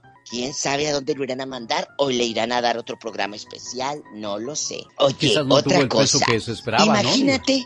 Genio, que tú tengas un negocio. Tienes tu negocio, pero ese negocio no abre porque tiene cuatro meses la pandemia. Por lo tanto, no gastas luz. Porque de qué, ¿cómo vas a gastar luz si tu negocio está cerrado, verdad? Sí, señor. Bueno, pues le llegó el cobro de seis mil pesos de luz a doña Silvia Pasquel de su escuela del foro, Silvia Pasquel, y está muy enojada con los de la comisión y dice, ¿cómo es posible que me esté llegando seis mil cada dos meses si el foro tiene cerrado cuatro? ¿De dónde? Si no estoy gastando luz. Eso me llegaba cuando estábamos todos aquí con los refrigeradores, la luz, el escenario, los focos. Pero aquí ahorita no hay nadie. ¿De dónde me llega ese dinero? Sas Culebra está exhibiendo. ¿Acaso lo de, los de la Comisión Federal de Electricidad de México robarán? No creo, ¿verdad? No. No, Diva. Aquí hay otra cosa curiosa, ¿no? De que si ella estuviera bien ocupada, nada más agarraría y mandaría el cheque y sin fijarse. Y desgraciadamente así le hacen muchas compañías, ¿eh, Diva? Lamentablemente, pero no. Mi chivis ahorita dijo, no, yo voy a pelear y se está poniendo al tú por tú con los de la comisión en el Twitter. Qué bueno, peleate Silvita. Yo estudié en ese foro, fíjate que yo soy la primera generación del foro Silvia Pasquel, allá por el 99-2000. Así que me consta que Silvia lo ha trabajado desde abajo, desde que empezó el foro. Eh, eh, y en otra información, le quiero preguntar a mi querido Andy Valdés, que es pariente de Loco Valdés, que nos diga qué está pasando, porque hicieron unas declaraciones que primero el Loco estaba muy malito y luego sale Marcos Valdés y dice, mi sobrino no, tiene, no, no puede entrar a la casa de papá, aquí no, no puede entrar. Son mentiras de que papá se esté muriendo. Le acabamos de comprar un reposet para que mire el fútbol. Papá está muy bien. Andy, comunícate con tus primos y dinos qué va a pasar, porque yo estoy con el Jesús en la boca, mi amor. No sé si está bien el loco Valdés o no. ¿Quién dice la verdad, Andy? Cuéntanos. Pues ojalá y nos cuente y nos saque de esa duda, Diva qué es lo que realmente está pasando con el Loco Valdés. El otro día comentamos Eh. algo así, ¿eh? de que estaba muy malito el Loco Valdés, de, de- no sé si el cáncer le volvió o algo así. Pero dice Marco que son mentiras, que es el sobrino Ah. que anda diciendo nomás para vender las noticias. Hablando de los Valdés, que Cristian Castro dejó plantado eh, dos veces a, a Paola Rojas, a la ex de Sague, en el noticiero que iba a presentar el disco y no se levantó el flojo, se quedó echado. No se, el gallito feliz no le cantó el gallo. Dos veces ya dejó plantada a Paola Rojas y Paola ayer bien enojada lo dijo al aire. Íbamos a, a- a entrevistar a Cristian, pero de nuevo se quedó dormido. Es una falta de respeto. Que no se levantó papá, se quedó echado. Bueno, o sea, así son las estrellas, Diva. ¿Eh? Ha de andar bien crudo el menso.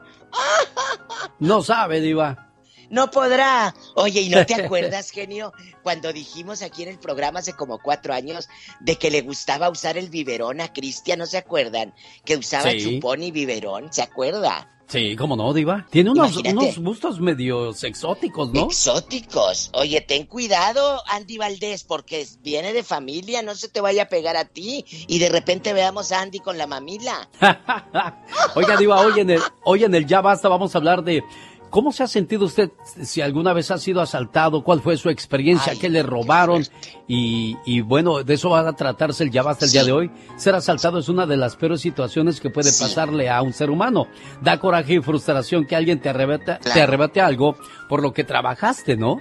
Totalmente, da mucho coraje. A mí me han asaltado, a mí han entrado a mi casa a robar. Yo sí, sí la he pasado muy mal en, en varias etapas de la vida y, y ni modo, te sientes, te sientes tan mal porque ya no duermes a gusto en esa casa pensando que puede volver a entrar el ladrón. Es horrible la incertidumbre. Al rato de eso vamos a hablar en el Ya Basta. Mi genio Lucas, muchas gracias. Y al rato que hable Andy Valdés, por favor, Andy, cuéntanos qué está pasando con el loco. Investíganos eso, mi amor. Muchas gracias.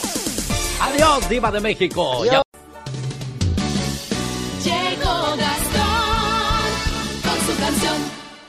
Oiga, el señor Gastón Mascareñas nos hace una pregunta muy capciosa. ¿En qué cree que está invirtiendo Jennifer López? ¿En ropa de bebé?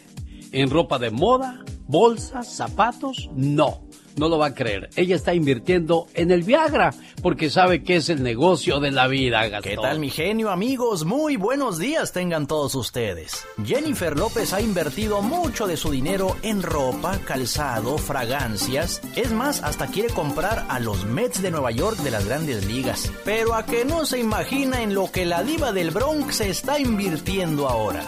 Es la novedad, lo que hizo la j junto con su esposo el pelotero. Le han invertido algunos millones a la pastillita que da fuertes emociones. Muy buena inversión, hablo del Viagra, me imagino ya sus campañas publicitarias.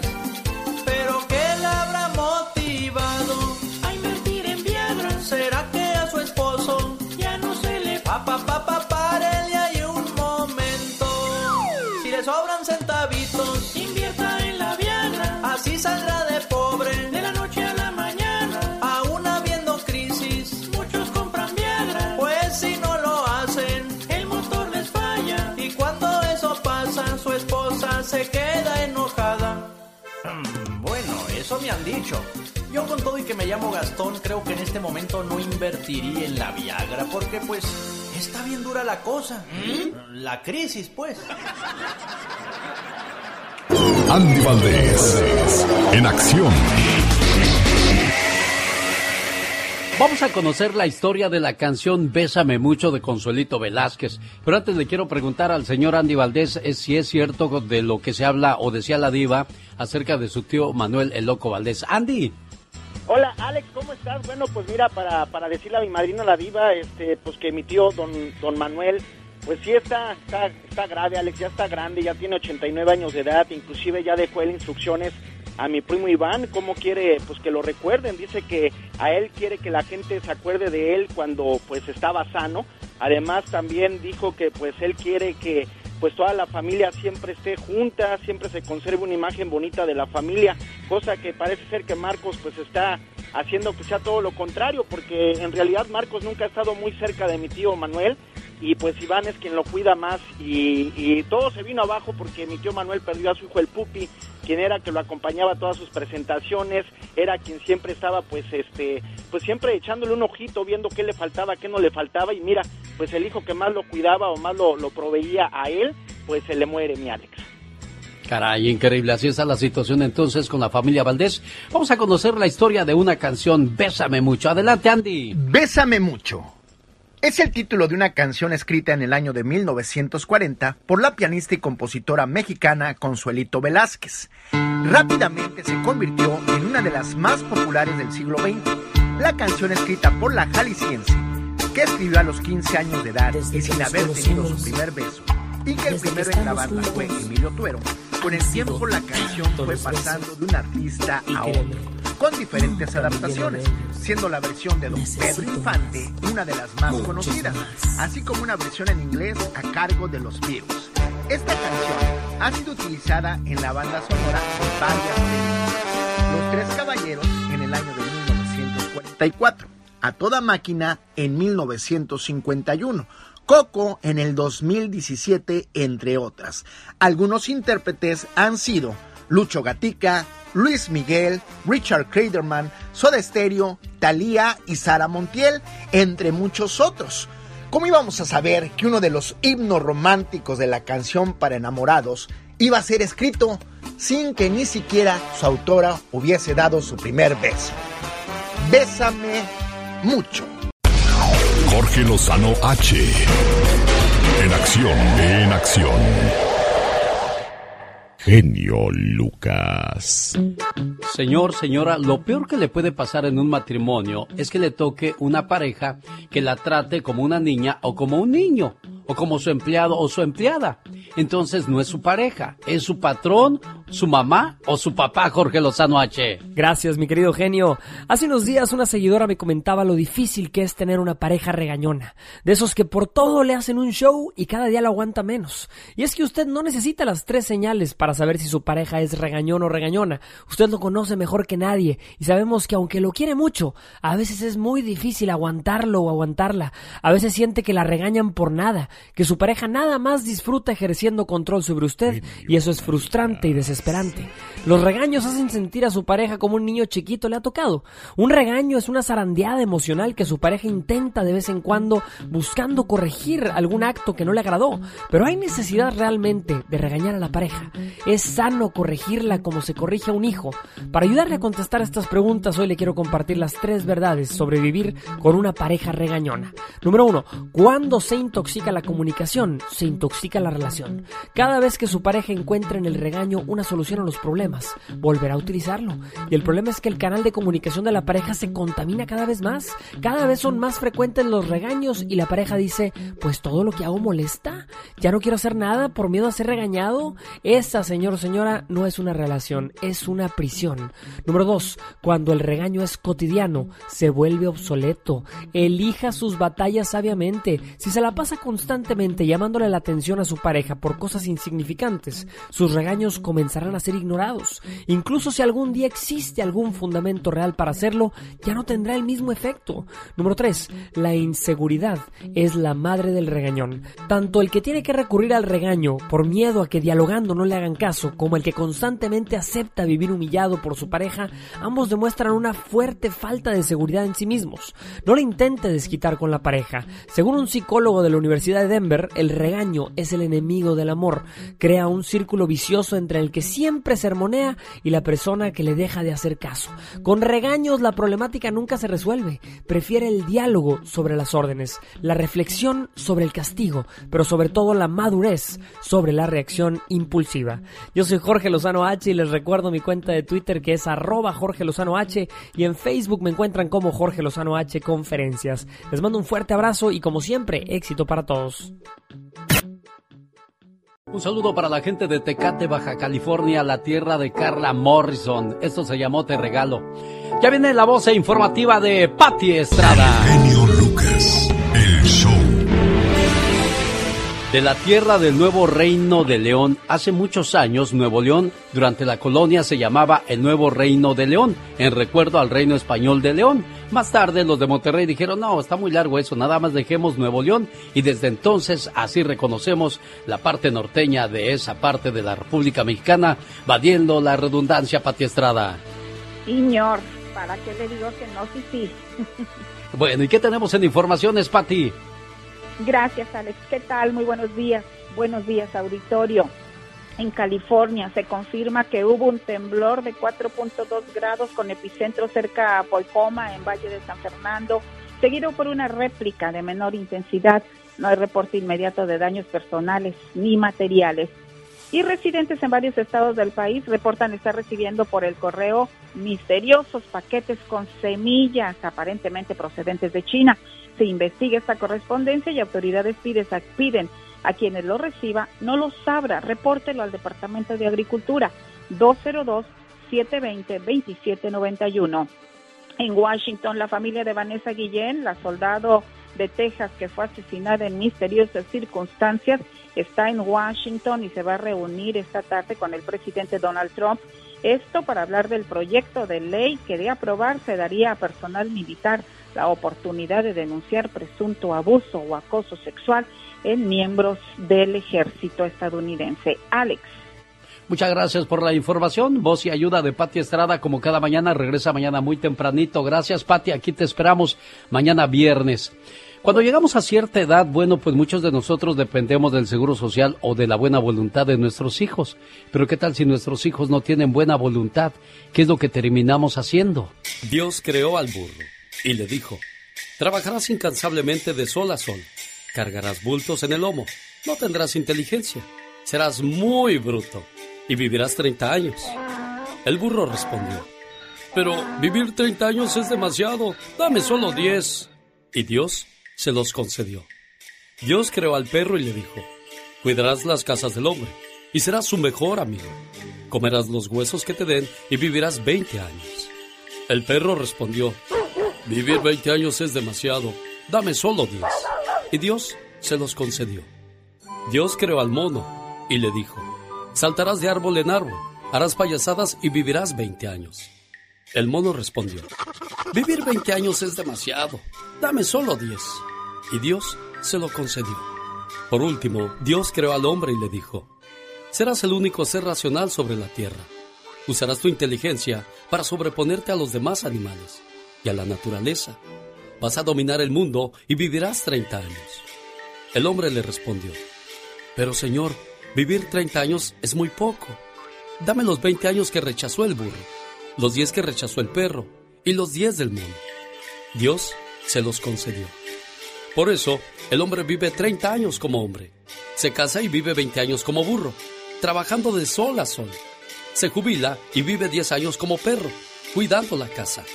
Se vuelve viejo y vive 10 años como mono, saltando de casa en casa de los hijos y haciendo payasadas para divertir a los nietos.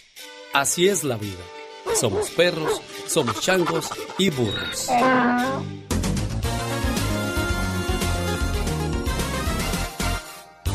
El genio Lucas. Los errores que cometemos los humanos se pagan con el ya basta. Solo con el genio Lucas. Diva, ya le puse a Satanás su pierna de pollo y con su arrocito. Como no quería la piernita, y me la comí yo. Mm, come Ay, más mejor el gato que yo. Sí, come mejor el gato que tú, seguramente, bribona. Buenos días de nuevo. Aquí con el genio Buenos Lucas días. bastante, mi genio. Antes de hablar, escucha. Antes de escribir, piensa. Antes de rendirte, inténtalo. Y antes de ir al baño, mira si hay papel. Me gusta su filosofía en Instagram, Diva de México. Pues claro, tienes que, tienes que estar en, en bastante, si no llegas eh, deshaciéndote al baño y luego no hay papel y cuando es casa ajena, qué vergüenza. Qué, Qué bronca, ¿verdad, Diva? A mí me daría mucha vergüenza. Oiga, Diva. Imagínate en casa ajena. Hoy en el Ya Basta vamos a hablar de ser asaltado. En un- Es una de las peores situaciones que puede pasarle a un ser humano. Que lo asalten, que se metan a su casa, que le roben el carro, que le roben la cartera, el reloj.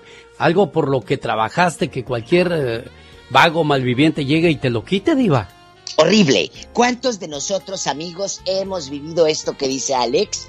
Y lamentablemente, nunca, o la mayoría de las veces, nunca se hace nada. Te roban y ya te fregaste.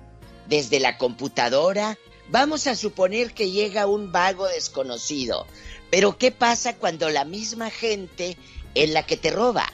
El otro día me habló a mi programa de radio una señora de Phoenix, donde dice que la sobrina ya peluda de 20 años, eh, se mete y les agarra dinero. Que cuando llega le tienen miedo. Tienen que esconder todo porque la chamaquita es una rata. Entonces, cuando es un desconocido, pues bueno. Pero cuando es la misma gente la que te roba, cuéntenos, ¿a usted quién le ha robado? ¿Y qué le han robado? ¿Lo han asaltado? ¿Familiares o desconocidos? Cuéntenos su experiencia. Tenemos llamada, Pola. ¡Tenemos llamada, Pola! Sí, por la 53. Oh my wow, qué intensa. En la 53 tenemos a Ángela con la Diva de México. Hola, Ángela. Ay, buenos días, ¿cómo están? Bien. Muy bien, gracias. Aquí hablando acerca de la horrible experiencia de ser asaltado, Ángela. Sí, fue, am, fue, se metieron a mi casa hace como 35 años. Este, estaba yo embarazada de mi niño y, y tenía. Súbele un poquito a la voz de Ángela, por favor, Mónica. Tenía, Ahora sí, Ángela. niños, entonces estaban chiquitos y, y a veces salía mi esposo a la tienda o salía yo. Y esa vez salimos los dos por la puerta de enfrente de la casa y cuando llegaron, mi- porque no me ponía mis anillos de matrimonio, se llevaron mis anillos de matrimonio, los de mi esposo, joyas que me había traído papá de México, mi hermano. Wow. Se llevaron todo y dejaron la casa tirada, tirada. Y yo, yo lo que más sentía era miedo porque digo, ¿quién nos está espiando? Exacto. ¿Quién nos está espiando? Porque cómo, cómo vieron que los dos salimos y que ya no había nadie en la casa. Eso Ya no vuelves es Y una vez que ver, pasa eso, pues ya. una- Sí, claro, cambia todo, Diva. Muy fea, muy fea. horrible. Y yo ya no quise, ya no quise anillos de matrimonio, ya no quise nada porque eran mis anillos, era algo que para mí significaba mucho. Oh, Oiga, ¿y eso pasó hace cuánto tiempo? Hace 30 años. Fíjese, Diva, y todavía lo recuerda como si hubiera sido el día de ayer. Yo pensé claro, que apenas pasó el duele año Para pasado. toda la vida. Te duele No, para toda la vida, Ángela. no, no se puede ¿En dónde porque- en dónde pasó esto, mi Ah, amor?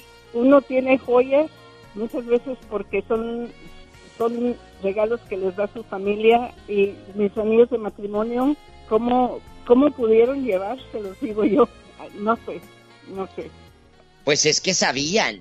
Ángela, ¿me escuchas? sí sí lo estoy Ah, escuchando oiga, dispense. Esa gente que te robó, mi amor, era alguien que los conocía. No pienses Casi que era está- alguien casi estoy desconocido.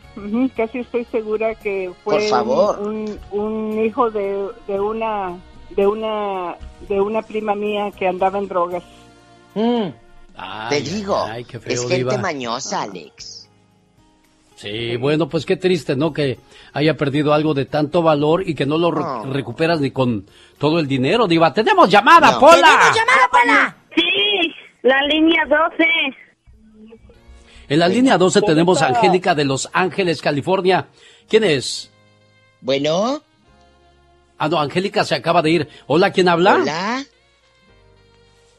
Es caballero, Diva. Ah, bueno. Muchacho, ¿cómo te llamas? Muchachito. No, este ya se le acabó Ahí la estaba. de 30 pesos.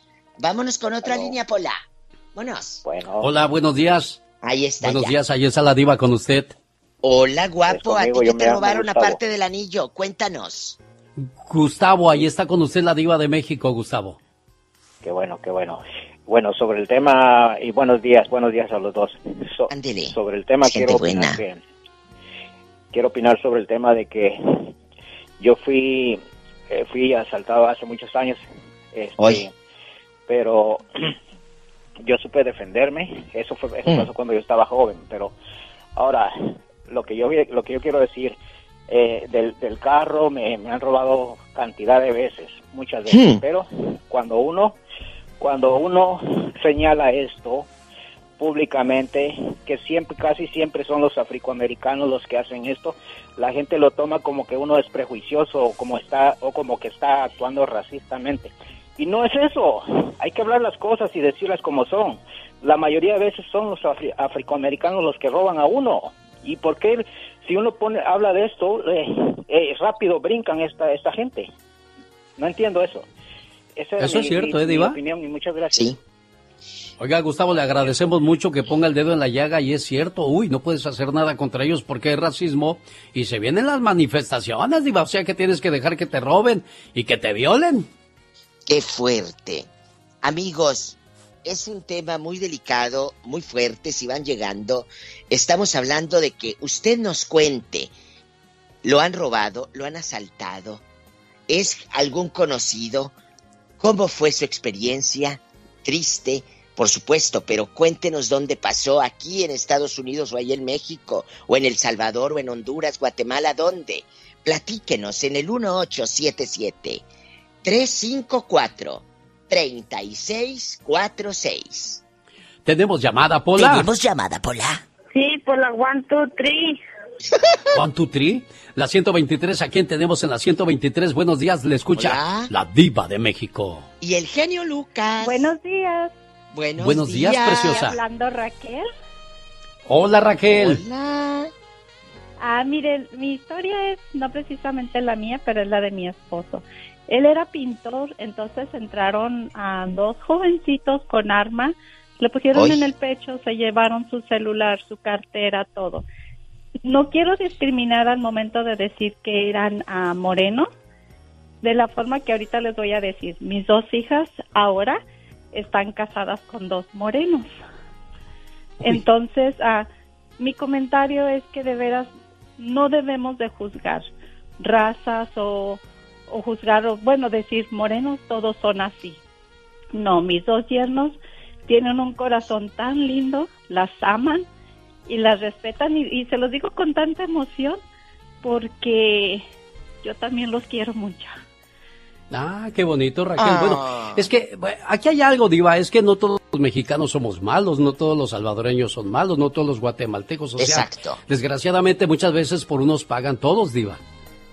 Sí, pero... Sí, y mire, gracias a Dios, desde, desde la primaria, el corazón de Exacto. mis hijas, traían a sus amiguitos morenos, güeros, venían mis hermanos y decían, oye, tú tienes aquí toda la, la raza en tu casa. Y luego le digo, sí, le digo, es que es tan bonito de, de no juzgarlos, de convivir con ellos y saber realmente que muchos tienen su corazón limpio y igual nosotros los latinos, también muchos somos juzgados y, y no todos somos igual. Entonces, ah, yo digo, hay que aprender a quererlos y respetarlos y, y ojalá y que los que se dedican a algo mal, pues encuentren un- su camino, o sea, que, que rectifiquen sus errores. Sí, hay mucha Porque gente que se va por el camino fácil, Diva. Sí, sí, sí, rectifica los errores, pero mientras los rectifica, chula, ya te dejaron pelona y sin anillos. Sí, Pues eso, eso sí es cierto, también. eso sí es cierto, ¿Eh? pero hay que hay que apoyar, hay que apoyar a todos de que todos podemos cambiar. Bueno, Y no eh, es que vale tú eres Ella muy es de buena. Raquel. al que nos ¿De, de dónde mal. llama Raquel? Yo, yo, yo estoy llamando de. Del Grove. Bueno, un saludo para la gente de Grove, California. Somos vecinos aquí de Sacramento. Ay, Ah, beso, mire qué padre. Tenemos la 145. Ser asaltado es una de las peores situaciones que puede pasarle a un ser humano. Da coraje y frustración que alguien le arrebate algo por lo que trabajaste, ya sea dinero en efectivo o algún dispositivo, por mencionar solo unos ejemplos, Diva de México. Es triste, mi genio Lucas. Desahógese. Desahógese ya que su esposa no lo escucha, pues nosotros sí lo escuchamos. Cuéntenos. Aquí queremos platicar con usted. Buenos días, está con usted la Diva de México. Y el genio Lucas, hola. Hola. ¿Cómo estás? buenos días. Bien, buenos días. Ay, qué hermosa. Cuéntanos, ¿qué te robaron, chula? No, pues nada más yo quería decir que hay a veces Eh. personas de la misma familia que las invitas a un party en tu casa ¿Y luego? y de tu closet te han robado, me han robado hasta una blusa. Y eso Tú de aquí no sales, chula. A Sí, ver, digo, estaban en una fiesta en su casa y entró una prima y te robó una blusa. No, fue una comadre a la que después en una yarda la estaba vendiendo en mi Mira qué mendiga. ¿Cómo se llama la comadre rata? No, Diva, que platique toda la historia completa. a No, ver. no, no, no, pues sí, eh, por eso, toda la historia completa con nombre y apellido. ¿Cómo se llama la bribona? No la voy a quemar, pobrecita. Ay, sí, pobrecita, si te dejó sin blusa. ¿Y luego qué hiciste tú cuando la viste en la yarda? ¿O quién te dio el pitazo de que ella había sido? Pues yo misma la miré, pero nada más pensé, dije, mira, fue la que se llevó mi blusa. Pero no, es- no, era, no es la- el valor de la blusa, porque la blusa No. costó 6, 7 dólares. Es la acción. La, la confianza que les has tenido a esas personas y te, Exacto. te. Al simple hecho de llevarte Es algo cierto, que, que no es ni de valor. sí. Claro. Es pues se lo hubiera comprado usted otra vez, preciosa, para ver qué le decía. Sí, ¿verdad? Ándale, Pues sí. ándale. Fíjate, gracias chula. Y cuida a quién metes a tu casa, porque de veras. Fíjate que hay... un- Gracias, mi amor. Genio Lucas, me están escribiendo a mi Facebook de la Diva de México Radio. Dice Diva, manden saludos por favor a mi tío Serafín Cruz. Se le extraña, tenemos mucho tiempo de no verlo.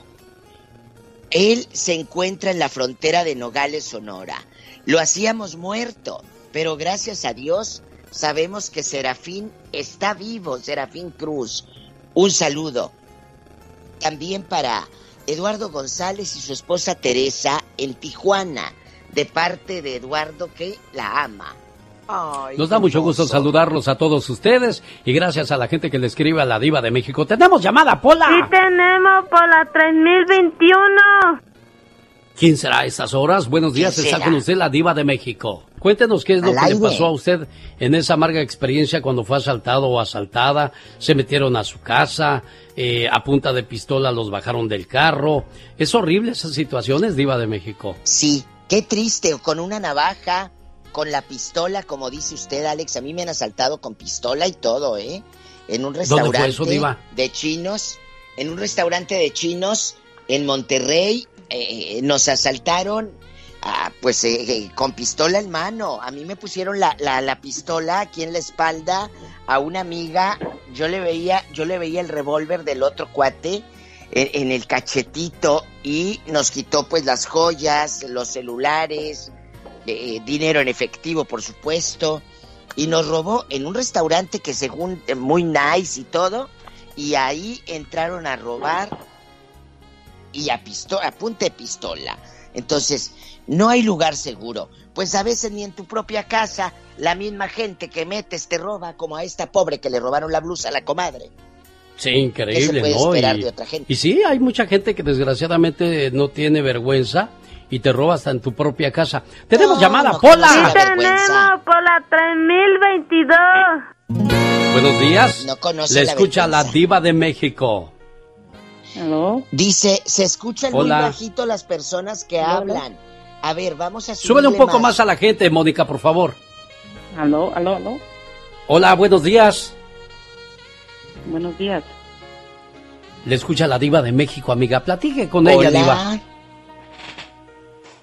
Buenos días, Diva. Amiga, Bueno, oye chula, ¿cómo te llamas? ¿Qué te robaron?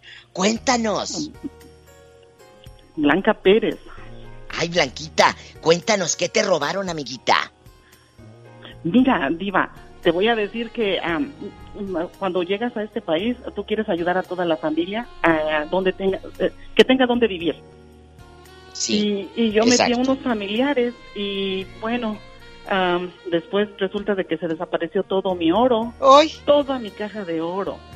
Y a ver, ¿a quién le echas la culpa si nada más metiste a puros familiares? ¿Y no los llamó usted a, así a decirles, oye, pues fíjate que pasó esto, co- o cómo resolvió eso, amiga? A todos los llamé y ninguno fue.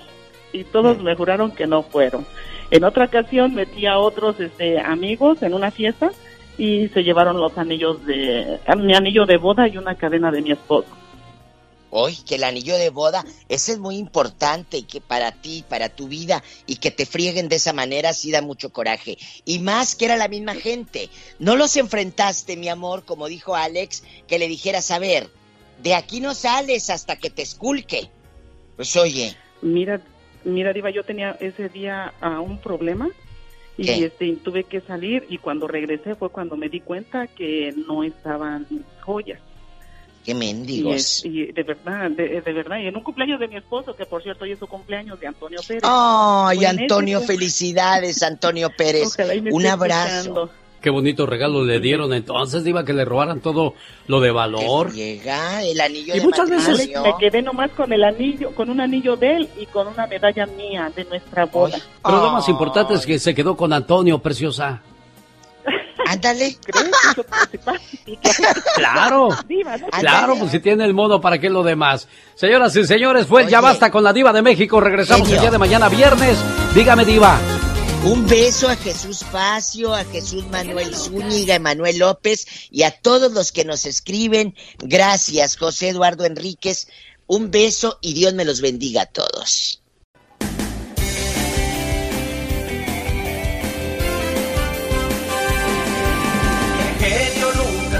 Despide por hoy, agradeciendo como siempre su atención. El programa que motiva, que alegra que alienta en ambos lados de la frontera. Nunca le cuentes demasiadas cosas de ti a los demás. Recuerda que en tiempos de envidia, el ciego comienza a ver, el mudo a hablar y el sordo a oír. Y con esa frase le decimos gracias mil por el favor de su sintonía. Música, temas de interés y buen humor son parte del show más familiar de la radio en español. Venga, Gastón, súbele, Mónica. El show más familiar del genio Lucas. Y nos vamos a despedir con esta historia. Un gran rey cruzaba el desierto. Lo seguían sus ministros. De pronto, uno de los camellos cayó, rompiéndose el baúl que cargaba. Una lluvia de joyas, perlas preciosas y diamantes cayeron sobre la arena. El rey le dijo a sus acompañantes, Yo sigo adelante, señores. Ustedes pueden quedarse aquí. Todo lo que recojan será de ustedes. Durante media hora el rey pensó estar viajando solo. De pronto se da cuenta que alguien lo sigue. Es uno de sus ministros. El rey le pregunta, ¿que acaso no te importan las perlas y los diamantes? Podrías ser rico toda tu vida con lo que quedó allá atrás. El ministro le dijo, me importa más mi rey que todas las cosas de mi rey. Señoras y señores, lealtad es lo que nos falta a mucho. Mañana le esperamos, 3 de la mañana, hora del Pacífico.